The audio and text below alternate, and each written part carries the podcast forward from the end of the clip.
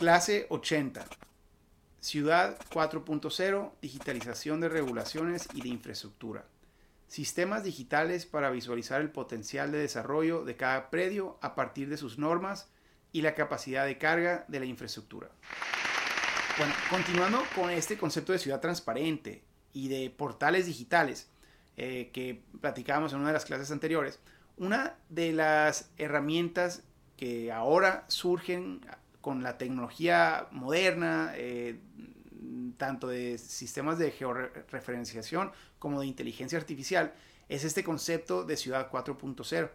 Y aquí parte de lo que vamos a, a abordar, que es un paso mucho más allá en esta creación de un gobierno digital, porque ahora es la digitalización de las regulaciones y de la infraestructura, y eso nos va a revolucionar la manera en que hacemos gobierno. Entonces, ¿por qué o cuál problema resuelve esto o, a, qué tema nos estamos refiriendo cuando hablamos de, estos conceptos? Bueno, tenemos que entender el sistema actual. Primero que nada, hoy el proceso de gestiones, aun cuando tenemos portales digitales, ¿eh? aun cuando el pago es en línea y cuando tenemos ventanillas únicas que ya resolvimos, digamos, en otra, en otra, em, en otra clase. Pero aún así, muchas veces el proceso para muchos de estos proyectos, sobre todo los grandes proyectos, es, es demasiado confuso todavía y es demasiado arbitrario y es demasiado incierto. Entonces, para los inversionistas es mucha confusión. Entonces, adivinar qué se puede hacer y qué no se puede hacer, especialmente cuando estamos hablando del tema de desarrollo urbano y de desarrollo inmobiliario. El adivinar qué se puede hacer en qué predios, eh, especialmente con innovaciones, es, es realmente muy riesgoso y le quita mucho tiempo a muchos de ellos. Les puede quitar meses o años de, de, análisis, de negociación, de pelea con las autoridades municipales eh, para poder asegurar que un, su proyecto, su visión, su idea pueda ser eh, realizada en cierto predio de la ciudad donde el mercado lo, lo, lo está pidiendo o donde el mercado lo va a aceptar. Entonces, eso desincentiva mucho del desarrollo y de la innovación en la ciudad, eh, especialmente inmobiliario. Ahora, si analizamos el por qué, o sea, si se fijan, el proceso de permisos es tan complejo. Y no estamos hablando de nomás la licencia de construcción. el, problema es que para, sobre todo un desarrollo inmobiliario, para autorizar un desarrollo inmobiliario de un conjunto habitacional, ya sea de 500 viviendas o de usos mixtos con vivienda y espacios comerciales, o de 10 casas, o de un edificio departamental de 8 unidades, lo que sea que se va a realizar, nos exige el gobierno una serie de pasos muy, muy, muy compleja de seguir. Entonces, para comenzar, nos piden eh, trámites, por ejemplo, de impacto ambiental. Nos pide, entonces hay que ir con la dependencia que se requieren el tema ecológico de cada municipio, ya sea municipal, estatal o federal en algunos casos. Luego, y lo que nos piden es arbitrario, es, varía mucho de, un punto de la ciudad a otro, de un tipo de proyecto a otro. Luego, el tema de la carga de agua, o qué tanta agua eh, hay en ese sector y cuánto costaría eh, ampliar la infraestructura para un proyecto de mayor necesidad de agua. Lo mismo con la luz. En el caso de México, pues hay que ir con la Comisión Federal de Electricidad y hay que hacer todo un proceso de gestión. El, tema de estudio de impacto vial, cuánto tráfico nos va a generar, eh, cuánto tráfico es permitido actualmente, las calles que tenemos, cuánto tráfico soporta, eh, como si eso eh, no fuera lo opuesto a todo lo que platicamos en el capítulo de movilidad, pero pues en fin, son las cosas que el inversionista está tratando de navegar de impacto urbano, estudios de esto, estudios de, riesgos. Le vamos agregando y al final del día lo que nos comentan muchos inversionistas, desarrolladores, grandes y pequeños, es que la cantidad de trámites y de visitas que se ven obligados a realizar a una dependencia de gobierno puede llegar a ser 50 o 60 de esas visitas. imagínense, 50 o 60 visitas con otro papel, con otro pago, con otro... Entonces, pues está bien para cuando tienen un equipo de 20 abogados en nómina y construyen 100 mil viviendas al, año. Pero para una persona que está entre si se anima o no de construir un proyecto de 10 viviendas eh, con todos sus ahorros y asumiendo todo el riesgo porque a lo mejor y al final no le funciona y los números le salen perdiendo o salen muy tablas después de 5 años de esfuerzo, pues lo va a desanimar. No va a ser posible para ese tipo de, de pequeños y medianos emprendedores navegar ese sistema. Pero aparte, los otros, los que tienen abogados, van a corromper todo el proceso, van a brincarse pasos porque ellos ya tienen todo un presupuesto de corrupción y de, de eh, influencia ya bien consolidado, porque son un monopolio, porque no tienen competencia de pequeños y medianos. Entonces, todo eso es parte del proceso complejo que vive el inversionista en un proyecto de desarrollo inmobiliario.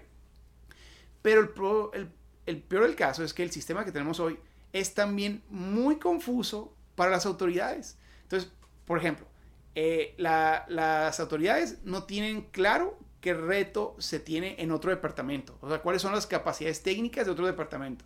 Por ejemplo, si están en desarrollo urbano, pues a lo mejor y no tienen la menor idea de cuánta agua tiene un sector de la ciudad. Entonces ustedes, para poder hacer su planeación, para poder hacer su, eh, sus autorizaciones, eh, pues requieren esa información también. Y esa dependencia no quiere soltar la información por lo que quieran, por retos eh, institucionales, por celo de información, por poder, por corrupción.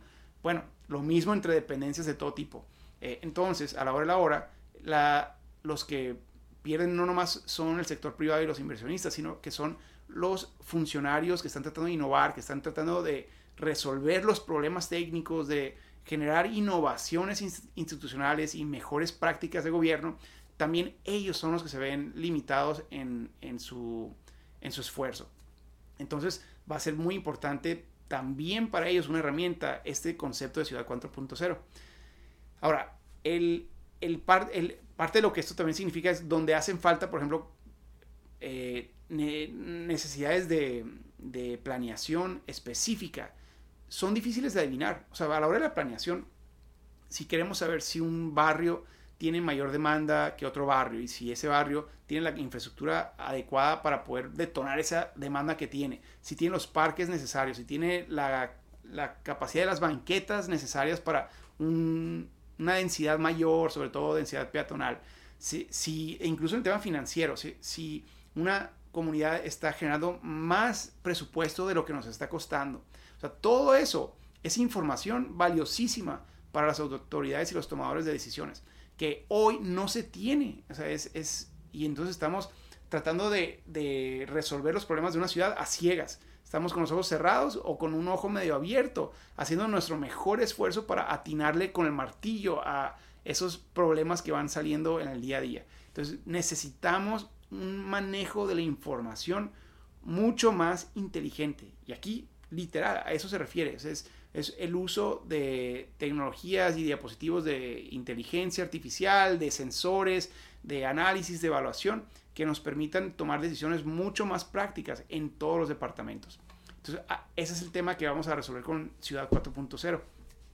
Ahora, ¿qué significa? Bueno, primero, digitalizar toda su infraestructura, e incluso instalar sensores, por ejemplo, o sea, digitalizar dónde va la infraestructura, de qué eh, capacidades, eh, de qué tamaños, qué materiales, o sea, por dónde pasa, toda la infraestructura y instalar sensores y medidores para poder evaluar cómo está la presión, el tráfico, eh, la energía eléctrica, o sea, todo eso lo podemos evaluar. Entonces, imagínense tener una, un plano, un mapa, en, a lo mejor en tercera dimensión, pero a lo mejor en, en dos dimensiones, pero donde podamos seleccionar un botón y que aparezca todo el mapa de agua en la ciudad.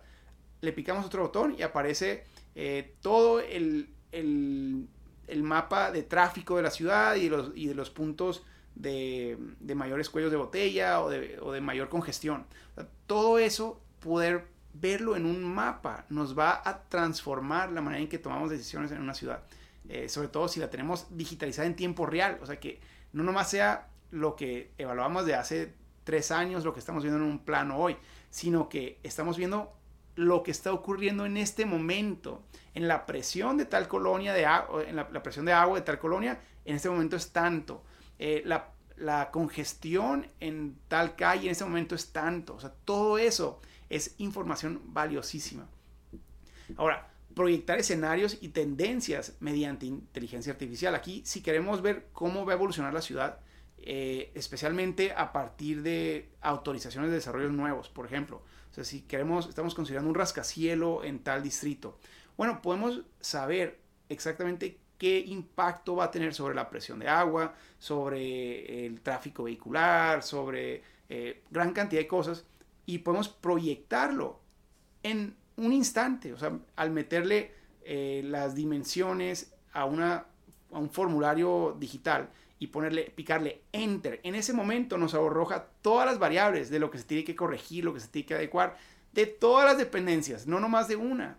Imagínense lo que eso significaría para las autoridades que están tratando de dar una autorización un permiso, pero sin cometer una negligencia. Pues aquí está toda la información. Y ahora para el inversionista, eh, que estaba considerando si va a ser rentable o no va a ser rentable invertir en una zona, pues ya tiene toda la información. O sea, eso le va a decir, te va a costar tanto adecuar el agua, tanto adecuar esto y esto y esto. Eh, entonces, esto nos diera en un día, olvídense, nos diera en una hora lo que en ocasiones dura meses o años, tanto para las autoridades como para los inversionistas.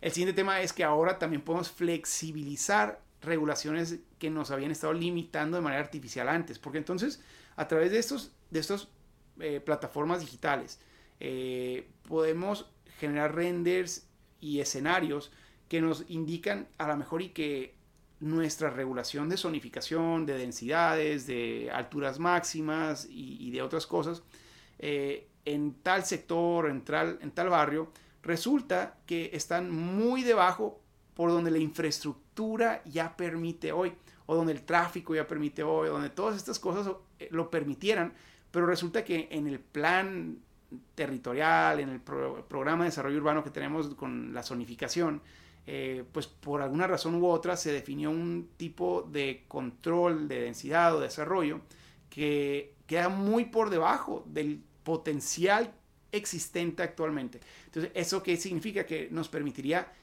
en tiempo real poder hacer un análisis técnico para encontrar todas las áreas de oportunidad de mucho mejor aprovechamiento para generar una ciudad compacta, caminable, eh, sustentable, con mucho de lo que hemos platicado en otros capítulos. Bueno, ejemplos concretos de ese tipo de, modelos. Eh, Gridix, por ejemplo, es una compañía eh, privada de Miami que ya trabaja con varias ciudades en Estados Unidos, que ha pues, platicado con nosotros y dado pláticas en Latinoamérica. Y ellos ya lo hacen. Realmente ellos usan los sistemas de información geográfica existentes de una ciudad y digitalizan todo el proceso para poder, y, las normas y las regulaciones, para poder visualizar toda la ciudad a través de estos mecanismos. Eh, unos muy, otras más ambiciosas como ciudades que han destacado últimamente es el de Helsinki en Finlandia. Tienen el programa de Helsinki 3D que busca recrear una representación tridimensional de la ciudad, justo lo que estamos platicando.